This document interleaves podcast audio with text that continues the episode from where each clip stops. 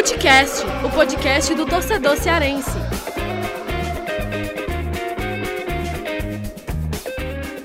Vem que vem com a gente, rapaziada. Futecast na área para repercutir muito o que aconteceu aí na penúltima rodada da Copa do Nordeste, falar sobre os desempenhos, é, quem se destacou e as estratégias, né? E o momento aí das duas equipes e também dos dois treinadores, Guto Ferreira e Anderson Moreira. Eu sou o Lucas Mota, estou aqui com o Thiago Minhoca, Gerson Barbosa e Vitor Hugo Pinheiro, a bancada lotada hoje de aqui no nosso podcast.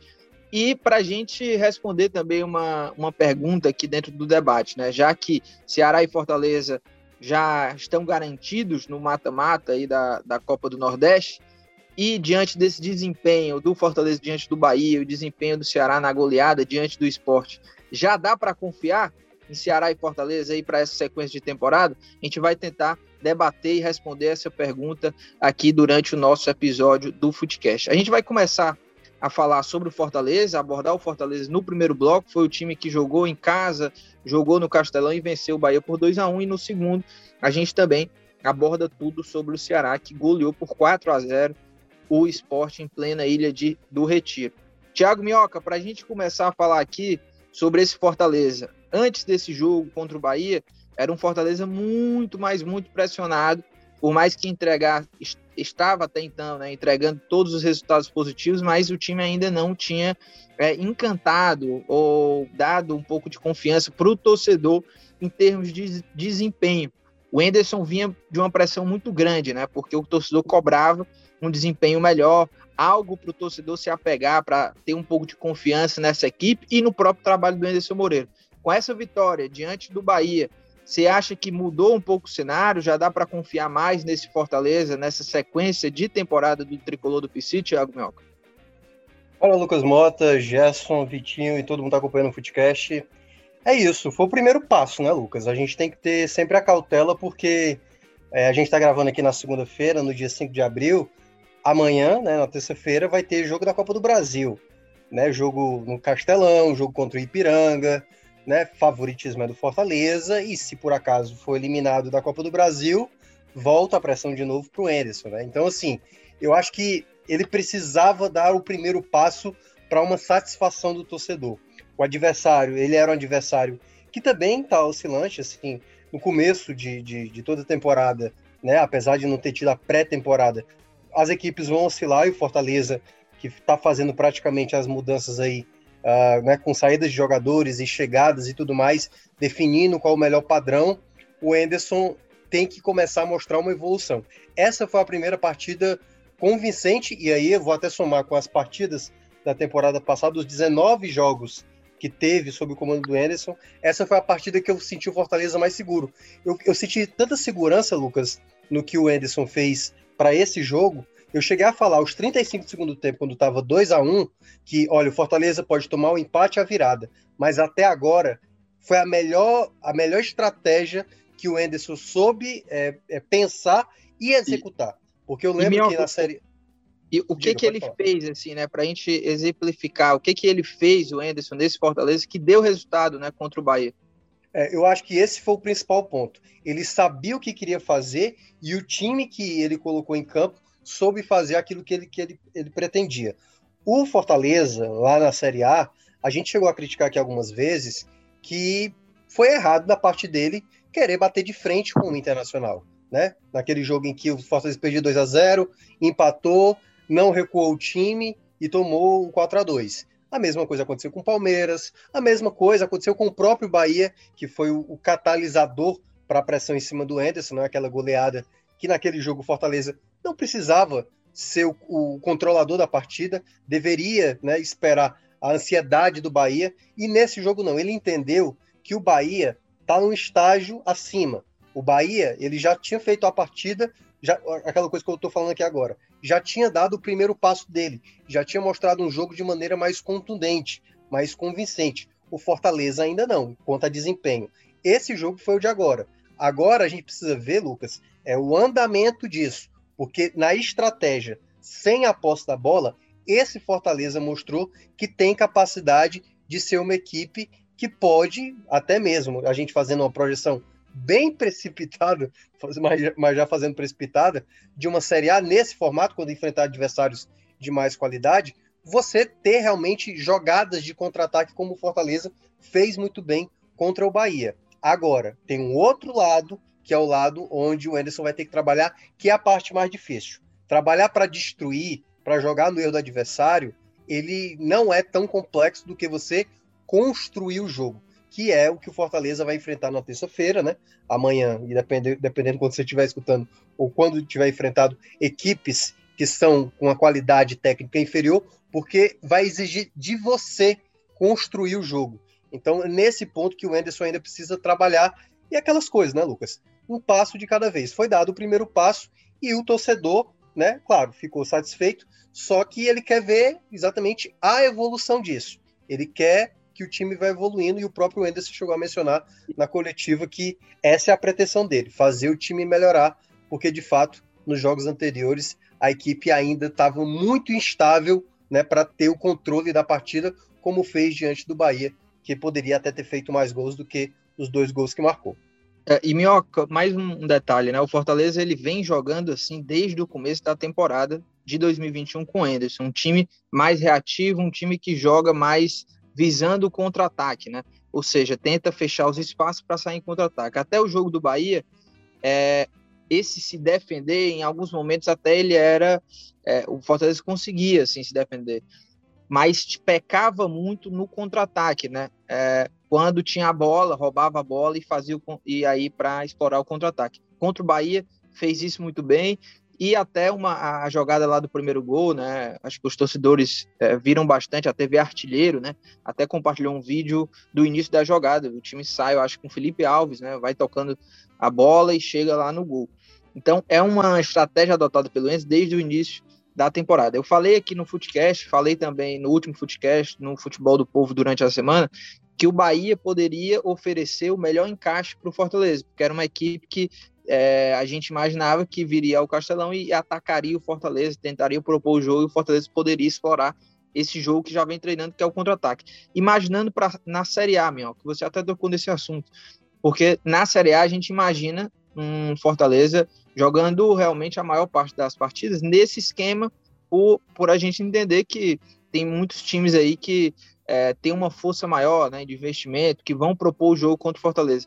Pensando nisso, você acha também que isso pode trazer é, frutos a longo prazo, você já começar é, a, a, jogar dessa forma, mesmo contra equipes às vezes inferiores, né? O Fortaleza vem explorando isso, porque quando chegar lá no, na Série A precisa estar na ponta dos cascos, né? Você acha que isso pode ser, é, pode colher bons frutos a longo prazo? Curiosamente, a gente tem o exemplo do Ceará, né? O Ceará com o Guto, ele foi um pouco isso em 2020 o Ceará não chegava a trabalhar tanto com a bola, só que ele fazia aquela marcação pressão na saída do adversário, tanto que boa parte dos gols do Ceará era com tomada de bola no campo ofensivo já, já para criar possibilidade, né, e de, se destacando principalmente o Vina nesse aspecto. O Fortaleza, eu acho que, e aí é, é uma coisa que é muita futurologia para a gente dizer como vai ser esse time na prática, a gente nem sabe também se o Anderson vai estar até lá, se jogadores vão estar se encaixando. Tem muita coisa ainda para o Fortaleza verificar, né, Lucas? Por exemplo, a, o Guedes, que entrou e jogou o primeiro tempo, foi um jogador que deu para ver uma qualidade para cruzamento. E tem uma disputa interessante com o Tinga. Será que é, vai ter uma briga aí entre os dois? O Guedes, talvez defensivamente, para um jogo com mais qualidade, vai dar conta. O Tinga, que mostra uma certa dificuldade também para proteger. Então, acho que tem uma disputa aberta na direita. Na esquerda, o Carlinhos vai se estabelecendo, mas há ainda uma insatisfação do torcedor, até mesmo porque está querendo né, que o Fortaleza vá em busca de um outro lateral esquerdo. Você tem a perspectiva da defesa futuramente ter ali Quinteiro com o Tite, que deve ser anunciado nos próximos dias, já que está terminando o contrato dele lá na Turquia. Você tem ali no, no meio de campo uma briga interessante entre Vargas, Luiz Henrique, pode ser o Crispim, o próprio Isaac, que veio do Grêmio, que aí está numa lacuna que a gente não sabe se vai jogar como um meia, como um segundo atacante, como jogador aberto, como centroavante. Fortaleza está ainda atrás de um outro centroavante, além do Elton Paulista, né? o próprio Robson do lado direito. Então, perceba, são muitas coisas ainda para a gente ainda entender como. Então, eu acho que é muito importante entender que foi um jogo em que o Fortaleza soube fazer uma proposta que deve ser, em boa parte, da Série A utilizada, né? Esse estilo de jogo. Jogar contra adversários de qualidade maior ou até mesmo contra adversários que estão ali no mesmo seu patamar, mas jogando fora de casa, esse estilo de jogo talvez vai ser interessante. Só que a gente viu apenas um jogo, isso ser bem executado, forçando um pouco talvez o jogo do Sampaio também com essa mesma característica. Mas é um primeiro passo. Então vai depender muito. Se o Enderson permanecer, se o novo treinador que chega se terá o mesmo perfil. Então são coisas que dá um indício que pode ser importante, principalmente, e aí mesmo para fechar essa parte, acho que o, o, jogador que representa muito isso, Lucas, talvez seja o David, né? Impressionante como ele é hoje um jogador fundamental, porque muitas das jogadas do Fortaleza é sempre com o David partindo na velocidade, na força. O gol que ele fez, até que eu achei um gol irregular, porque ele fez a falta, mas você, você vê claramente né, quanto ele é determinante hoje no setor ofensivo do Fortaleza. Falta agora descobrir quais são as outras peças para encaixar melhor esse time, que eu acho que esse é o trabalho agora que o Anderson vai tentar é, realizar até encontrar o time ideal. É, e Vitinho, é, falando sobre o David, né, que é o principal destaque até agora, perdão, da temporada de 2021 no Fortaleza, é o cara com mais participações diretas em gols. E quando a gente vai analisar individualmente, né, ele é quem tem feito mais a diferença nesse time. É o cara do gol, é o artilheiro do time até agora na temporada com três gols, e também é o líder de assistências, né? O, o David tem três passes para gols, né? Ou seja, ele participou seis vezes de, diretamente de gols dos 11 do Fortaleza até agora na temporada. E até eu, eu, trouxe um olhar, um recorte, né, sobre o David, até tem matéria no Esporte do Povo falando que o David ele já superou o desempenho dele desse começo, nesse começo de 2021, ele, ele superou o de 2020 nesse mesmo recorte, né? Nos oito primeiros jogos, em 2020, o David só fez é, dois gols, não deu assistências, é, foi de oito jogos, né? Em 2020, os primeiros, ele foi seis vezes titular e a minutagem dele foi 479 minutos. Os números de 2020 já são superiores, né? Ele, de oito jogos em 2021, ele foi sete vezes titular, fez três gols em 2021 contra dois de 2020 e já deu três assistências em 2020, nesse começo, ele não deu nenhuma. E na minutagem também ele já superou, né? São 603 minutos em campo já em 2021. Queria saber, Vitinho, é, de você, o que, é que você tem achado do David, né? E, e, a tua análise, né? Sobre esse jogador que tem sido destaque. Ele teve momentos de oscilação na temporada de 2020, mas mesmo assim ainda terminou como grande destaque, né? Principalmente ali do setor ofensivo, a torcida viveu uma relação de amor e ódio com ele, né, naquela na Série A por conta de gols perdidos, mas ele ainda assim era o cara que decidia e nesse começo de 2021 ele está confirmando esse status dele, né, Vitinho? Fala Lucas, Gerson, Thiago, né, dando aqui minhas boas-vindas aqui nessa nossa edição de hoje e falando aqui sobre o David, né, ele realmente tem jogado muito bem mesmo nesse início de temporada. Se tem um cara aí no ataque que é o principal jogador do time, é ele, né? Assim, o Anderson tem tentado firmar esse trio ofensivo aí, né? É, já utilizou Romarinho, Oswaldo, no último jogo usou David, Wellington Paulista e Robson. Então, mas assim, realmente o David está um pouco acima dos outros, né? Basta pegar realmente, Lucas, como você falou bem, e você escreveu muito bem no Esporte Povo, e por matéria que saiu pela manhã desta segunda-feira, é, sobre o que, o que ele tem feito, né? São três gols, são três assistências, então assim, ele participou de seis gols aí na temporada, e ele é um cara que realmente, o Fortaleza, a gente até abordou na edição passada do Footcast, que eu até toquei num ponto que me incomodava muito nesse desempenho do Fortaleza, que era um time que parecia ter um jogo muito pobre, né? De proposição, um time que sofria muito para criar, tinha muita dificuldade, era muito passe para o lado sem objetividade, é muita dificuldade mesmo assim de você realmente furar o bloqueio do adversário, que foi o que a gente viu o Fortaleza ter dificuldades lá na, aqui na própria Copa do Nordeste, contra 13, no empate 1 a 1 naquela derrota por 1 a 0 lá para Santa Cruz. E assim, é, ele é quem estava realmente se destacando, né? E ele fez esse jogo aí ótimo contra o Bahia, né? Muito protagonismo realmente, fez o gol da vitória e assim, ele realmente é o cara desse ataque, né? Ele é um jogador que ataca muito espaço, ele aparece muito ali caindo pela esquerda, É, aparece também revezando muito bem ali com o Elton Paulista para aparecer na área para finalizar. É, até digo que isso é uma coisa que o David tem melhorado muito nesses últimos anos aí. Quer dizer, desde que chegou no Fortaleza, né? Para ser mais preciso. Ele é um cara de finalização que ele perde muitos gols ainda, mas ele é um jogador que tem evoluído nesse aspecto. O David do Cruzeiro, o David do Vitória era um cara que perdia muitos gols e tinha um índice baixíssimo de gols por temporada. Na temporada passada ele já teve uma média boa pelo Fortaleza. Nessa temporada já são três, né? Então, assim, ele caminha para novamente ter muitos gols no decorrer da temporada 2021. Ele procura muito esse jogo dentro do, da lateral, né? Ele dialoga muito ali com os laterais, com os meias, e ele também tem essa força física que ele tá sabendo lidar melhor, né? Até o lance, né, que a gente pesa a discussão que foi falta ou não, foi um lance que realmente ele ganha no corpo do Nino Paraíba para fazer o gol. E nós já vimos por N vezes o Fortaleza fazer essa jogada, né?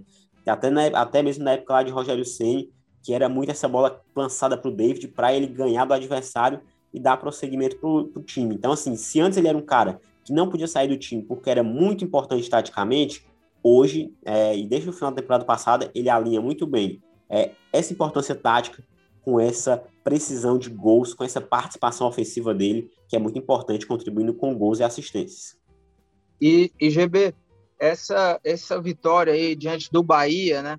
É, qual o peso que você coloca aí é, positivamente a favor né, do, do Ederson Moreira, que vinha bastante pressionado, tinha resultado e até então não tinha o desempenho, e dessa vez venceu um Bahia, que o torcedor queria muito ver o Fortaleza batendo o Bahia, porque por conta da goleada na reta final da Série A, porque nunca tinha vencido o Bahia na, na, na Copa do Nordeste. É um time, um adversário diretaço, é, visando Série A, e o Fortaleza vai se encaminhando aí para essa reta final de Copa do Nordeste, fase de grupos, né? Já classificado antecipadamente, líder do, do grupo B e pode terminar como líder geral, né? Dos dois grupos aí no, no fim dessa fase de grupos da, da Copa do Nordeste. Então, tá dá uma virada um pouco né, nesse ambiente. Né? Agora, com um desempenho satisfatório, é, você acha que vai dar uma aliviada? Qual é o peso, né, o tamanho desse peso aí, dessa vitória diante do Bahia para o Enderson Moreira? É, então, Lucas, olá para você, olá também para o Thiago, para o Vitinho, para todo mundo que está aqui com a gente é, no Footcast, né? Antes de mais nada, né? Como eu venho fazendo de praxe desde que eu voltei das minhas férias, é, deixando claro para todo mundo que está ouvindo aqui que eu não estou no banheiro, certo? O eco que vocês estão ouvindo aqui é uma mudança que eu estou fazendo aqui na minha casa, junto com minha mãe, enfim.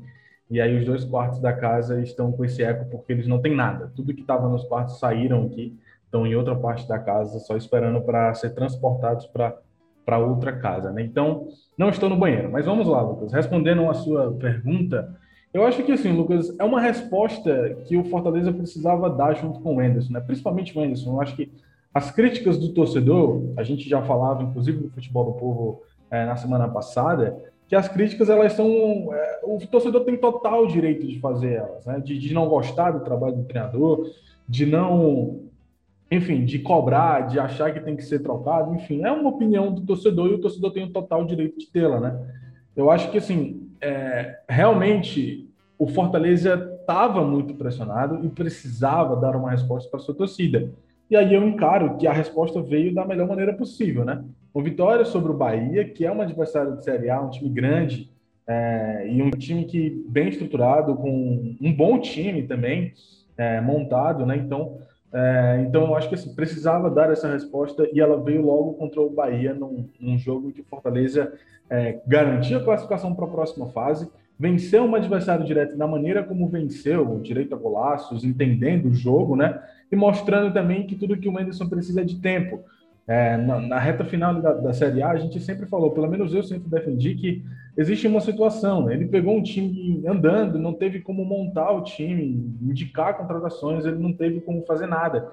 Teve que trabalhar com aquele time que já estava, é, enfim, desgastado, né, digamos assim, mentalmente, psicologicamente, enfim, já vinha tendo esses problemas, inclusive com o próprio Chamusca, né? O Enderson conseguiu algumas vitórias, embora tenha tido também alguma, algumas frustrações ali, né, alguns resultados negativos, inclusive contra o próprio Bahia, mas não era de todo uma culpa dele, né? Eu acho que sim, ele tem sim a parcela de culpa dele, uma vez que ele lia algumas vezes o jogo errado, falava nas coletivas de maneira completamente equivocada como tinha sido o jogo, ou como deveria ser o jogo, e aí, enfim. Mas aí o Fortaleza decidiu apostar, deu tempo ao treinador, e era isso que ele precisava, né? Mostrou agora contra o Bahia, com um elenco que não teve pré-temporada, teve que ir, é, como diz um bom cearense, né, na tora, ali exatamente de uma temporada para outra, e conseguiu, pelo menos, dar essa primeira resposta, né? E aí eu sou muito da opinião que o Thiago Minhoca deu no Futebol do Povo da segunda-feira, dia 5 de abril, conhecido como hoje, que é o dia que a gente está gravando esse episódio, né?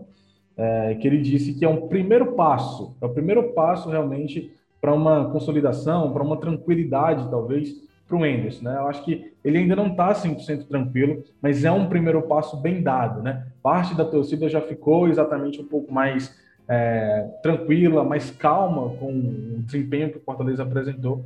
Então, eu acho que foi uma resposta necessária e que veio no momento certo para o Fortaleza também para o Enzo.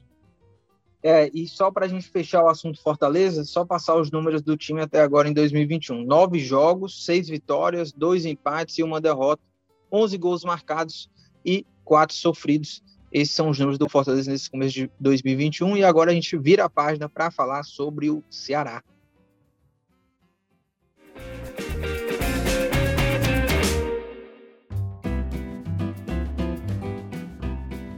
E GB, já começo com você aqui para a gente começar a falar do Ceará, time que goleou o esporte, né? Quebrou um tabu, nunca tinha vencido lá na Ilha do Retiro. Vem de duas vitórias aí bastante convincentes, né? Venceu o CSA até então era o melhor desempenho do Ceará até então na temporada de 2021 e agora goleia o esporte por 4 a 0. O Ceará que está aí líder do grupo A com 13 pontos e virtualmente é, garantido aí para o mata-mata. Né? Dificilmente o Ceará vai deixar o posto do G4, chega na última rodada com aquela meta mais de garantir a liderança nessa fase de grupos. E aí eu repito a pergunta aqui que eu tinha feito também para o Thiago Minhoca em relação ao Fortaleza. O GB que fez a reportagem de campo, né, na cobertura da Rádio Povo CBN, nesse, nesse jogo Esporte Ceará. GB, com essas últimas duas atuações, né, e o que o Ceará tem mostrado na temporada, mas principalmente por essas últimas duas atuações e essa goleada diante do esporte, já dá para confiar nesse Ceará aí que, com essa nova roupagem, né, em 2021?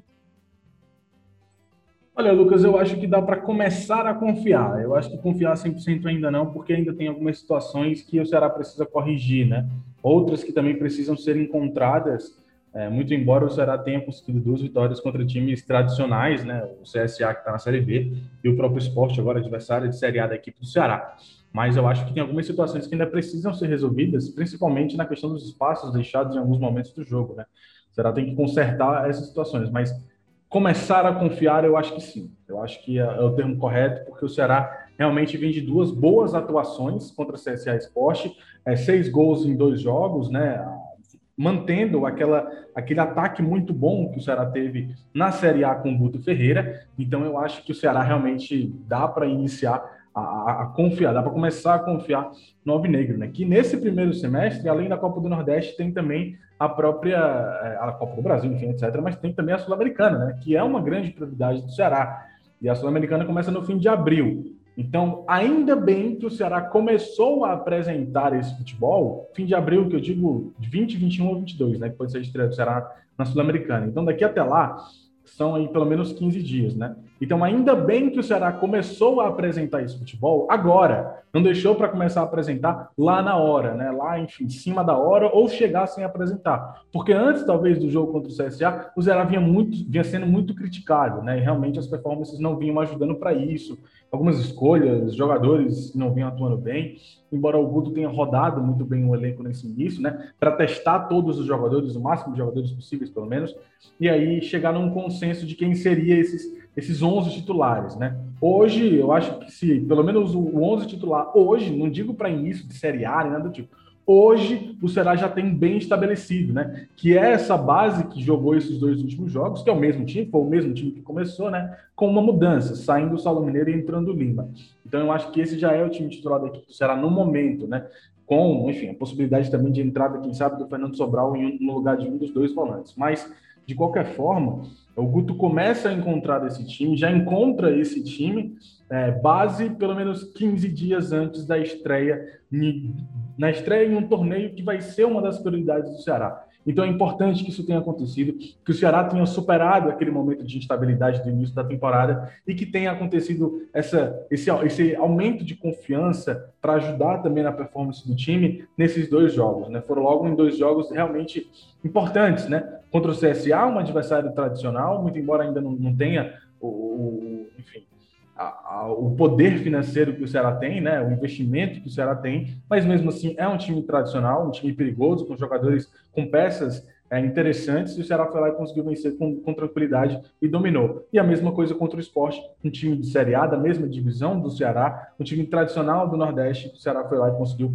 dominar na casa do adversário, onde o Ceará tinha historicamente é, é, dificuldade né, de jogar, porque não, não vencia o esporte jogando em Recife desde 1993. Então conseguiu essa, essa quebrar esse tabu, né? Porque todas as vezes que o Ceará jogou com o esporte desde 93 foi vitória do esporte. Foram sete jogos e sete vitórias do esporte até o último sábado, quando o Ceará quebrou esse tabu, passou por cima, pisou, quebrou, fez o que quis com esse tabu e venceu o esporte por 4 a 0 de maneira dominante.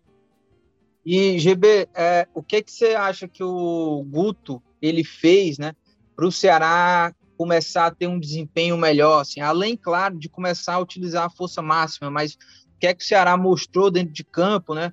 É, que tem aí o, o, o, dedo do Guto Ferreira, né? Das mudanças do Guto Ferreira, o que é que o time passou a, a render mais, né?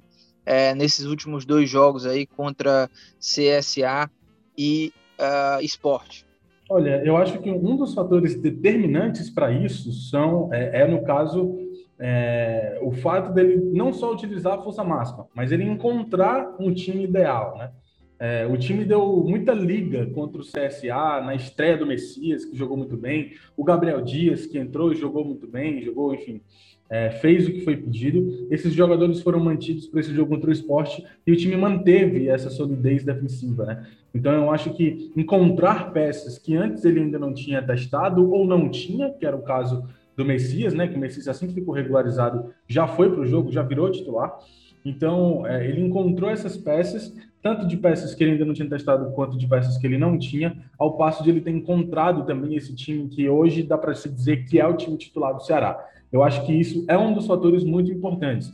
O estilo de jogo também, né? o Ceará voltou a ser aquele time mais equilibrado, aquele time que entende os momentos da partida, ataca quando tem que atacar e também é, defende quando tem que defender, partindo dos contra-ataques que o Ceará sabe muito bem. O Ceará está começando a fazer, está voltando a fazer com eficiência aquela marcação, a, a marcação pressão, né? com muita intensidade, principalmente no início do jogo, ou em um determinado momento do jogo que o Ceará entende que vai ter a vantagem fazendo aquilo, né? porque o Ceará escolhe quando o Ceará não começava fazendo a pressão, em algum momento do jogo ia fazer essa pressão, no momento do jogo que o Ceará entende que seria o melhor momento para isso. Então, está é, tá começando a voltar a utilizar aqueles aspectos com eficiência que usava no ano passado, ao passo que também alguns jogadores cresceram, né, Lucas? Além de o Vina tá, tá voltando a jogar bem, tudo bem, tá perdendo gols, tá perdendo gols, gols feitos, sim, mas o Vina voltou a jogar muito bem, a participar das jogadas. Os quatro gols do Ceará contra o esporte é, tiveram participação dele, quatro pré-assistências. Então, o Vina voltando a ser aquele jogador que a gente espera que ele seja. Enfim, o cara dá criação realmente, a principal peça do ataque do Ceará. E o Mendonça, né? O Mendonça que contratação extremamente acertada da equipe do Ceará, veio para dar certo e está dando certo, crescendo também nesses últimos jogos. É, e eu já quero saber também do Vitinho sobre isso, do Mendonça, né? É o principal jogador aí desse, dessa parte ofensiva do Ceará e um jogador que começou muito bem, assim, para mim, superou as expectativas, porque a gente sempre vê jogador que vem de fora, né? Demora um pouco para entrar no ritmo aqui do futebol brasileiro e não teve isso com o colombiano, né? Ele já tem três jogos aí na temporada, dois gols marcados, está participando muito das jogadas ofensivas e é um jogador que tem se mostrado, é, além de participativo, decisivo, né? Então, eu queria saber também do Vitinho aí o que é está achando desse Mendonça e o quanto ele pode agregar né, nesse setor ofensivo aí para essa sequência de temporada. Então, Lucas, o Mendonça tem jogado bem pra caramba, né? Ele apareceu realmente na estreia contra o Fortaleza, ele já deixou uma, uma imagem bastante positiva, né? Porque ele por pouco não fez o gol lá na estreia, é, jogou depois, conseguiu marcar o primeiro gol contra o CSA, e já no jogo contra o Sport, nessa goleada aí que requintes de crueldade para o esporte, né? Que é, culminou até em demissão lá do Jair Ventura. É, ele realmente foi muito bem. É, ele tá parecendo assim que que eu vi um pouco, não assisti o jogo, né?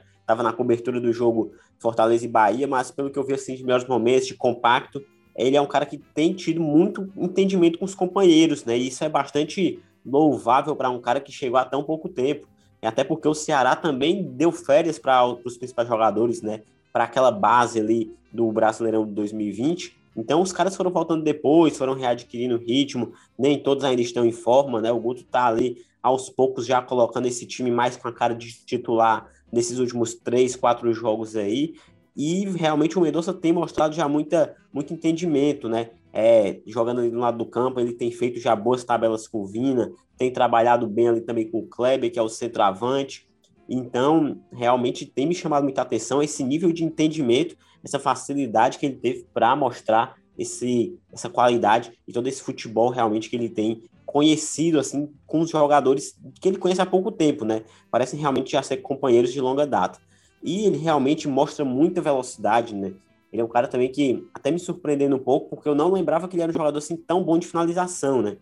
Mas ele também tem essa característica de chegar para finalizar, para finalizar, ele realmente busca muito esse lado do campo, ele tem muito essa jogada diagonal invadindo a área.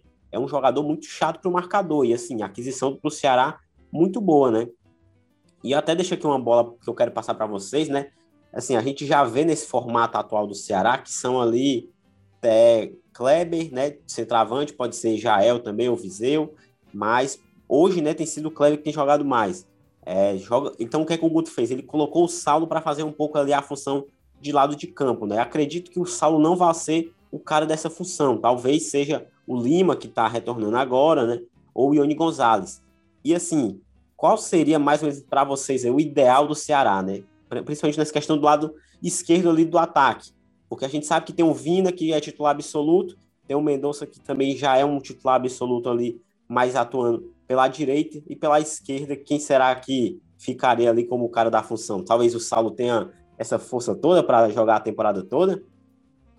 É, é um, é um bom questionamento, essa parte ofensiva aí é, essa, essa camisa 9, né, que ainda está em aberto aí, porque é, o Guto tem alternado, o Kleber fez gol, o Jael também fez um gol, né, o, o Viseu fez um gol, três, os três centroavantes marcaram nos últimos três jogos, e ainda tem essa possibilidade do Saulo até jogar como centroavante, o Lima deve é, é, tomar logo, logo essa posição que o Saulo tem jogado hoje como titular, né? O Lima é o dono dessa posição, aquele cara pela ponta direita. E também essa parte de volante vai ser uma briga muito boa, porque o Ceará está bem servido de volantes. Hoje tem aí Charles e Oliveira que estão jogando de titular, é, mas tem o Sobral voltando aí, tem o Fabinho também de olho nessa. Era, era os do, eram os dois titulares, né? O Nares também, que está jogando muita bola nesse começo de 2021. Então, tem muita briga boa aí para o Guto resolver né, em termos de time titular. O que, é que você está achando dessa, dessa disputa interna, Minhoca, por posição? Na lateral direita também, ainda não está definido, mas ao que parece, pelo menos nesses últimos dois jogos, o Gabriel Dias teve rendimento para convencer o Guto né, de ser o titular na posição. Messias e Luiz Otávio parece que já enca... tiveram um encaixe até rápido, né? Porque jogaram os últimos dois jogos e o Ceará não levou gol. Como é que você está ah, vendo essa competição interna, Thiago Melco, desse Ceará aí? O momento hoje, claro, é de começar a ver as peças principais, né? O Ceará que começou a temporada com um time de transição, já deu para ver ali alguma ideia do que o Saulo pode oferecer, do que o próprio Jordan, né, que fez dois jogos apenas, mas o segundo jogo dele já mostrou uma certa regularidade. Então, assim, é, agora a gente vai precisar ver mais desses jogadores. A gente já tinha elogiado no jogo passado contra o CSA, que o Ceará teve ali um momento de ótimo futebol. E agora, né, eu não cheguei também a ver o jogo, né, também estava comentando esse jogo pela rádio, no caso o jogo do Fortaleza. Vou até ver depois, com mais detalhes, o jogo do Ceará. Mas um, uma goleada fica inquestionável, né? Não foi uma goleada que caiu no colo do Ceará. O Ceará construiu essa goleada de maneira bastante contundente. E aí, até para trazer os questionamentos dessa disputa que está tendo, que você mencionou, eu acho que tem cenários que ainda estão abertos e cenários que talvez não vá mudar tanto até o começo da Série A. ou até mesmo né, para disputar a Sul-Americana. A primeira delas, o lado direito, né, a lateral, uh, é hoje é o Gabriel Dias, né? Você vê que o Gabriel Dias entrega mais como disposição, entrega, marcação. Ele tem essa característica mais destacada do que o Eduardo, que tem uma limitação técnica de marcação, né? Então acho que nesse ponto o Gabriel Dias dispara na frente. Mas mais à frente, eu acho que o Ceará, dependendo do que ele enxergue, ele pode ainda trazer um novo lateral, né? Assim, a depender da necessidade que ainda possa surgir. Na lateral esquerda, acho que o Pacheco está ok. Não pode ser que um reserva mais à frente também possa ser acionado. A dupla de volantes, eu já falei isso várias vezes e volto a repetir aqui. Acho que eu falei isso no, no podcast passado, né? Eu qualquer combinação, mas claro, aquela que encaixar melhor primeiro. E por enquanto, Charles e, e Oliveira está sendo um encaixe perfeito, permanece com os dois.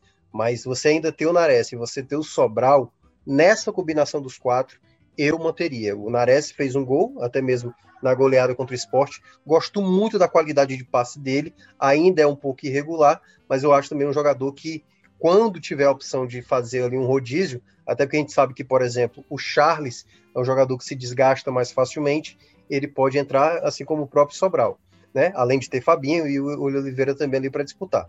Aí eu acho que é onde entra a grande questão, que foi a pergunta do Vitinho o lado. Quem vai ser outro, esse outro jogador de lado? Porque o Mendonça, esse certamente, é, eu cheguei a falar, foi a melhor aquisição do Ceará no mercado antes mesmo de chegar, né? E está se comprovando em campo que foi uma grande aquisição, a ver também como vai ser até o fim da temporada, se ele vai conseguir manter um bom rendimento.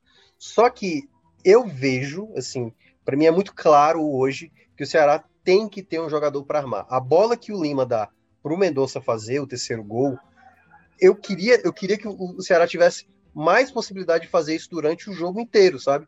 Porque o Lima eu acho que ele oferece mais isso, Lucas. Ele te dá mais qualidade de, de passe, ele é um bom finalizador, ele é um cara que, tá, que já entende o sistema. Eu vejo que o Saulo ele pode ser útil para uma situação de um segundo tempo, ou se, né, se você quiser jogar com um cara mais de força como ele é, e como eu já falei diversas vezes, ter ele como uma referência também porque nos últimos três jogos, né? Acho que você até falou isso em alguns locais. Os três centroavantes fizeram, né? O Jael fez primeiramente, depois o Viseu fez o gol dele, e aí no último jogo o Kleber fez o gol. É uma disputa que para mim é a mais aberta de todas. Esse outro cara do lado aí, eu acho que o Lima e o Ione Gonzalez vão disputar. Mas até então, o Saulo tá ali, mas eu acho que no próximo jogo eu não vou duvidar se o Lima já começar como titular, porque eu vejo ele com mais característica para ajudar no jogo, no sistema que o Ceará teria que estabelecer para ter mais equilíbrio para o time. É, Minhoca, só para a gente encerrar aí é, esse bloco do Ceará e, claro, entrar também nas dicas aleatórias, mas queria só que você desse um resumão aí da Sul-Americana, né? O sorteio é agora dia 9, né? Dia 9 de abril, na sexta-feira. É, já dá para é, projetar algo assim, quais equipes o Ceará pode enfrentar, lembrando que a Sul-Americana vai ter fase de grupos. Né? É isso. É... Saiu uma matéria do GE lá de Curitiba, né? Que foi um pouco confusa. Eu até cheguei a comentar lá no meu Twitter dizendo que estava um pouco equivocada, porque não sei se eles é, leram ou não, ou foram atrás ou não de saber como era o regulamento ali do sorteio.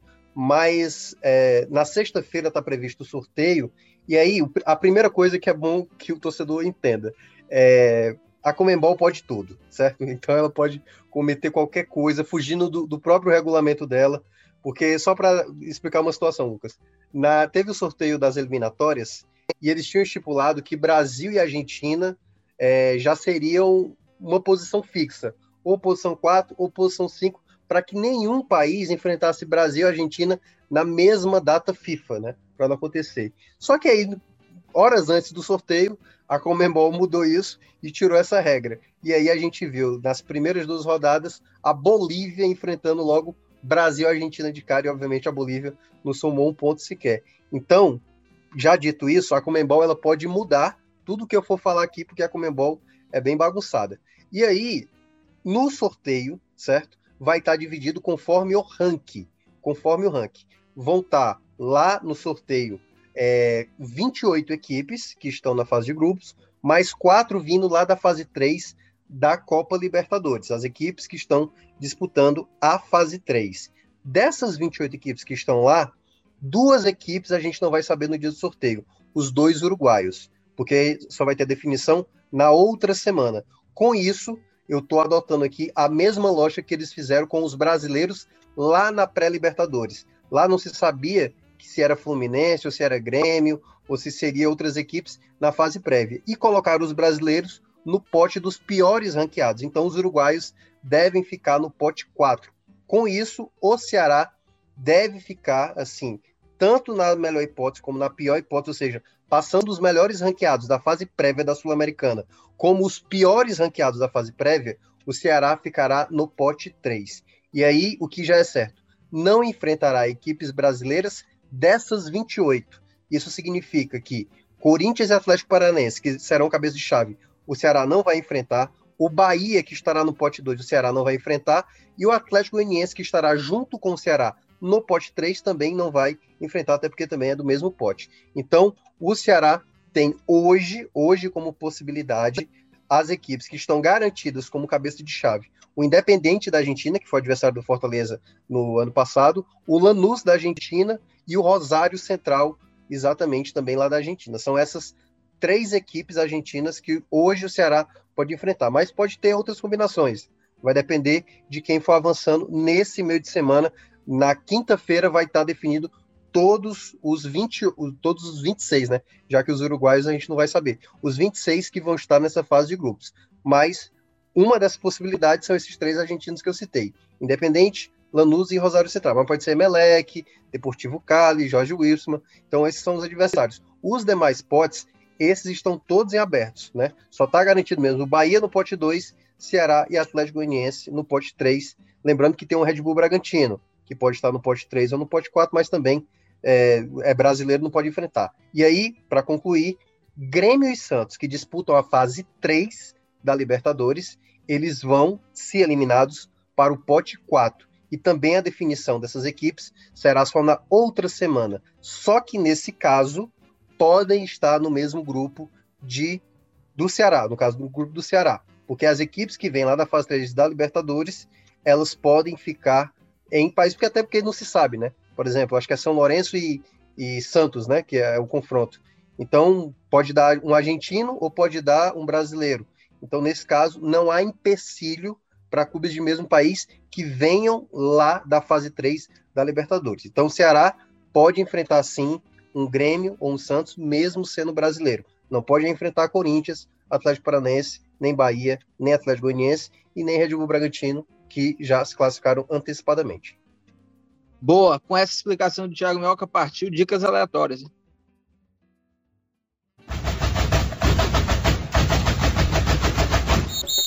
Chegando ao nosso fim de episódio aqui, sempre com dicas aleatórias. Já quero saber aí a dica de Vitor Hugo Pinheiro. O que é que você traz aí, Vitinho, de dicas aí aqui no nosso Footcast? Então, Lucas, trago aí para vocês uma, um pequeno filme, né, curto de, sim, de uma hora, mais ou menos do estilo documentário, sobre a vida de Cristiano Ronaldo, né?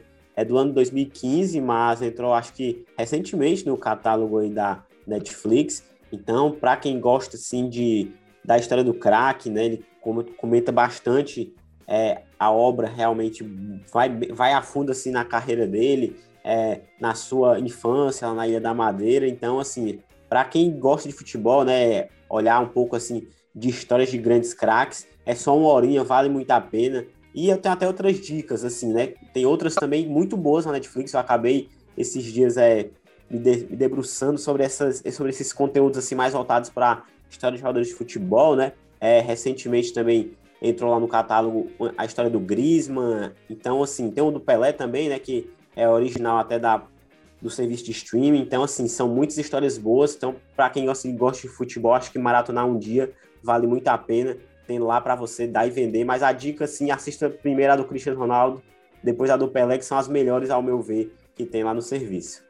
Boa, Vitinho. Essa do Cristiano Ronaldo, faltava alguém para me dizer se era boa mesmo. Eu vou com essa sua dica aí, eu vou confiar e vou assistir. A do Pelé é absurdamente boa, eu já assisti, vale a dica, esse documentário sobre o Pelé que tá lá na Netflix, que aborda muito o lado político, assim, da, da, da época lá, da, na carreira do Pelé, né? Faz ali um paralelo com a Copa de 70, a ditadura que estava rolando aqui no Brasil também, é sensacional.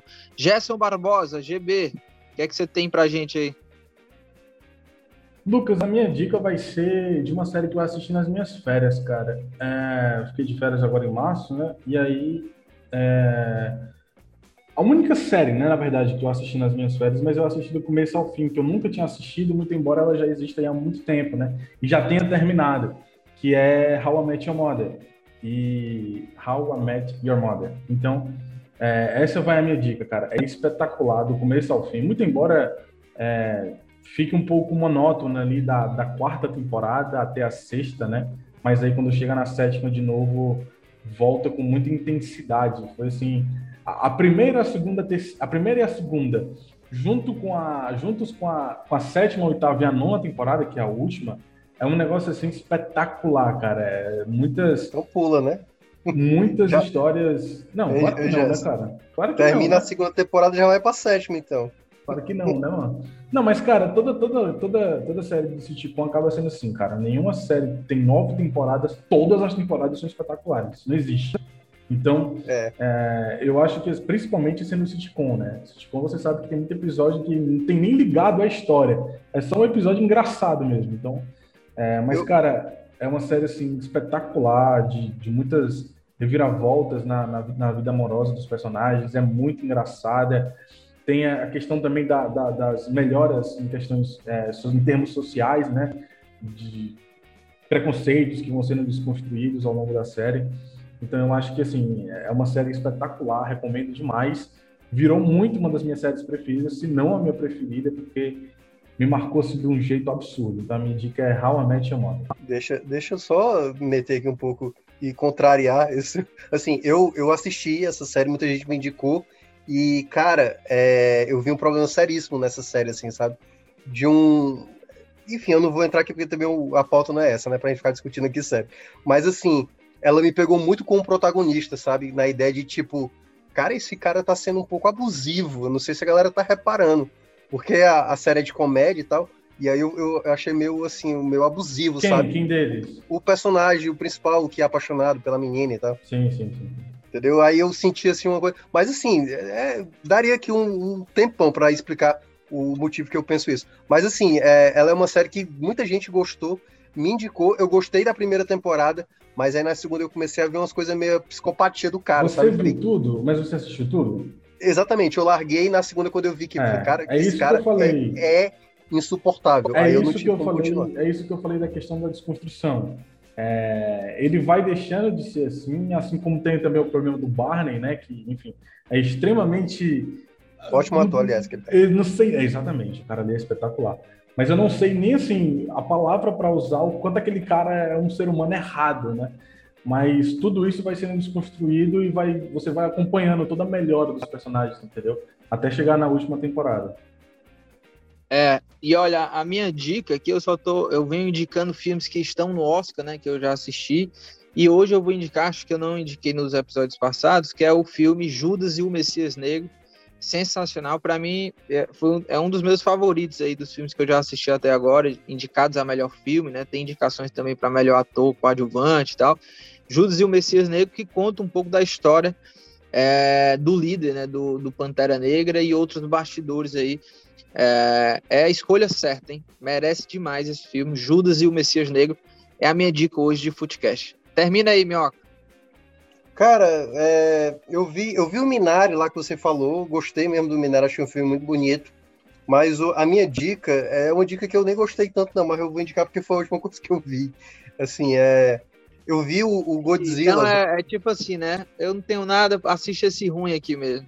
Não, é porque eu, na verdade, não é que eu esperava muita coisa, mas eu assisti lá, eu consegui, né, da maneira ilegal, assistir o Godzilla vs Kong, sabe? E não é tão bom, não. Eu, eu, Pô, é um filme que você não espera muita, né, história e tal. Não, você mas, já espera que vai ser ruim. Não, pois é, porradaria, porradaria, né, coisa sendo destruída. Só que o filme eu achei bem sacal, assim, sabe? Eu esperava coisas melhores, assim, uma dinâmica, uma ação melhor. E eu achei um filme dica, bem, então, bem é, mais ou menos. por assim. conta e risco, né? Assista por conta e risco. Pois é, enfim, eu não, não, não gostei tanto, mas fica aí a dica, né? Vejam aí, né? Era um filme muito aguardado, né? Godzilla vs Kong. Boa, Thiago Minhoca. Então, com essa dica aí de Thiago Minhoca, a gente vai encerrando aqui. Valeu, Minhoca, valeu, GB, valeu, Vitinho. Lembrando que este podcast é uma realização do Povo Online e na edição nossa querida amiga Mariana Vieira. Um grande abraço, até o próximo episódio. Valeu!